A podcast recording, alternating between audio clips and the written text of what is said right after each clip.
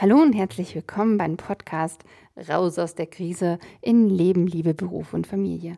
Mein Name ist Evelyn Richter-Schäfer. Ich arbeite in meiner Praxis Alles Du in Altdorf bei Nürnberg und zwar mit Einzelnen und Paaren, die eben für sich beschlossen haben, so kann es mit mir nicht weitergehen. Ich möchte raus aus einer Krise. Raus aus der Krise, wieso eigentlich?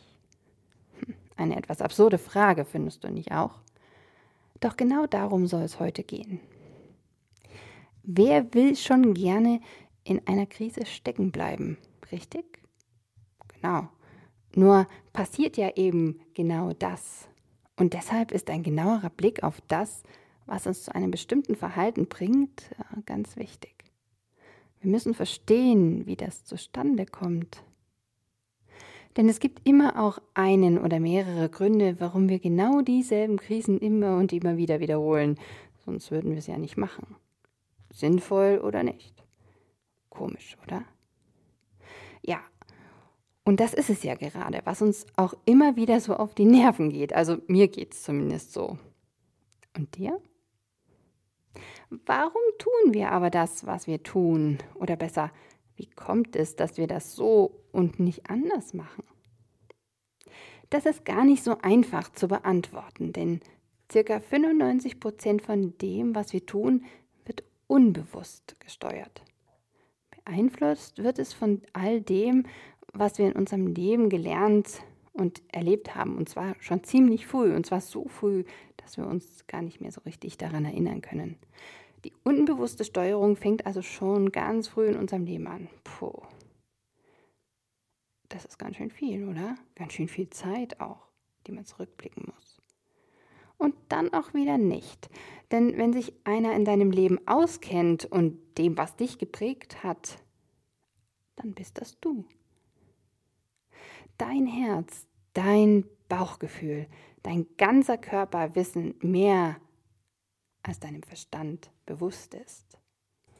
Das Erlebte ist uns also total vertraut.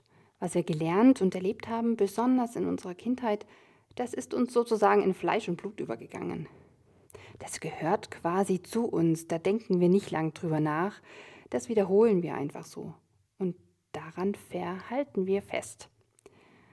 Lass uns mal kurz das Wort Verhalten anschauen. Es hat nämlich ähm, dreierlei Bedeutung und das passt total gut zu dem Thema, warum wir manchmal in einer Krise stecken bleiben.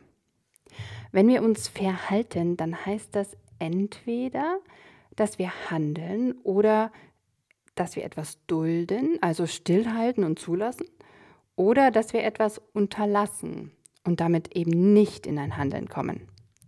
Gleichzeitig verhalten wir uns unbewusst oder bewusst auf eine bestimmte Art und Weise und eben genau in dem unbewussten Verhalten liegt der Schlüssel zum Umgang mit Krisen. Aber wie kommt es, dass wir unbewusst dulden oder unterlassen? Lass uns das mal anhand dreier Beispiele durchdenken.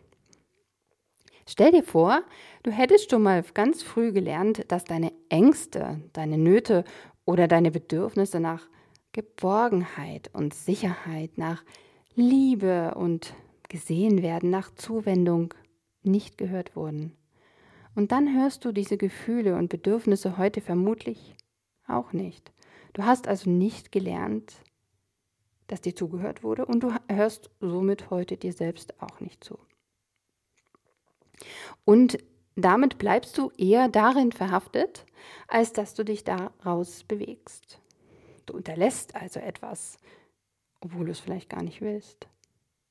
Es könnte weiterhin auch sein, dass du mal ein neugieriges, abenteuerliches Kind warst und eigentlich nichts lieber wolltest, als die Welt zu erobern. Gleichzeitig aber von deinen Eltern oder deinem Umfeld ausgebremst wurdest. Dann kannst du dir vielleicht auch vorstellen, dass du heute auch eher in der Gewohnheit bleibst, als dich etwas auf etwas Neues zuzubewegen. Hm. Du hast fremde Grenzen zu deinen eigenen Grenzen gemacht. Und als drittes Beispiel, hm, oft werden oder wurden Kinder so erzogen, dass ihre eigenen Grenzen oder vor allem der Ausdruck ihrer Wut und ihres Ärgers über eine emotionale oder körperliche Verletzung nicht ernst genommen wurden oder nicht ernst genug. Vielleicht kennst du das. Dann wurdest du beschwichtigt oder du hast gehört, stell dich nicht so an. Was davon bleibt, ist die Erfahrung, dass die eigenen Grenzen überschritten werden dürfen von anderen und dass dein Empfinden dazu nicht zählt. Und so hast du gelernt zu dulden. Ist das jetzt ziemlich blöd oder ist das ziemlich klug? Hm, gute Frage. Denn letztendlich machen wir etwas ganz Natürliches. Wir wiederholen, was wir gelernt haben. So lernen wir ja auch. Laufen zum Beispiel oder sprechen und so manchen Schabernack in unserer Kindheit. Genau deshalb fällt es uns aber heute auch oft so schwer, uns aus einer inneren oder äußeren Krise hinauszubewegen.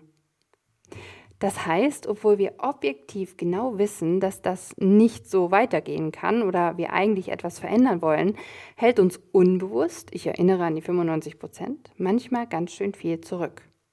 Und zwar emotional. Und das wiegt viel schwerer als die 5 Prozent bewusster Gedanken, die uns steuern. Kennst du die Geschichte vom starken Elefanten? der an einem ganz dünnen Seil an einem Baum gebunden ist. Er läuft nicht weg, auch wenn er es könnte. Er hat als junger Elefant lange und oft versucht, dieses Seil zu zerreißen, doch vergeblich.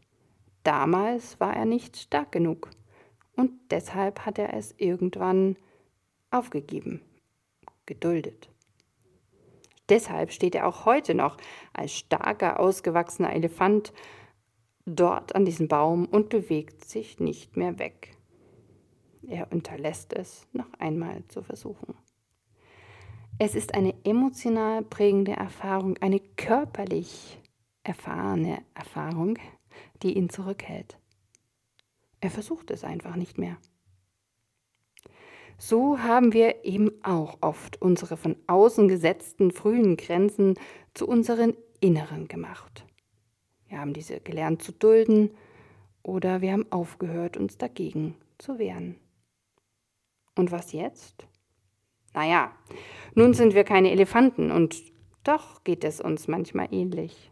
Deshalb lass uns darauf schauen, was in einem Veränderungsprozess hilfreich und essentiell ist. Ich werde auf dieses Thema in den nächsten Blogartikeln etwas genauer eingehen, möchte sie aber hier unbedingt auch schon beschreiben. So kannst du schon mal für dich prüfen, was du brauchst, um eine Veränderung zu beginnen. Dein Wille, jawohl, mit allem, was du kannst, musst du dich willentlich neu ausrichten wollen. Auf das, was du willst. Dazu braucht es natürlich eine willentliche Entscheidung, willst du weitermachen wie bisher oder willst du etwas Neues ausprobieren? Denn schließlich geht es ja erstmal nur ums Ausprobieren. Auch das klingt total banal, aber es wäre genauso möglich und in Ordnung, wenn du sagst, nö, ich will so weitermachen, weil ich noch nicht so weit bin oder weil ich vielleicht doch nicht will oder mir die bekannte Krise lieber ist als das unbekannte Neue. Auch das gibt es. Deine Entscheidung. Und die zählt. Schließlich ist es dein Leben. Und das hast du heute selbst in der Hand. Aber vielleicht willst du ja doch. Deine Sehnsucht. Um dich willentlich neu auszurichten, brauchst du einen starken Anker, etwas, das du so gerne haben möchtest, dass du dich immer wieder darauf ausrichtest. Warum ist das so wichtig?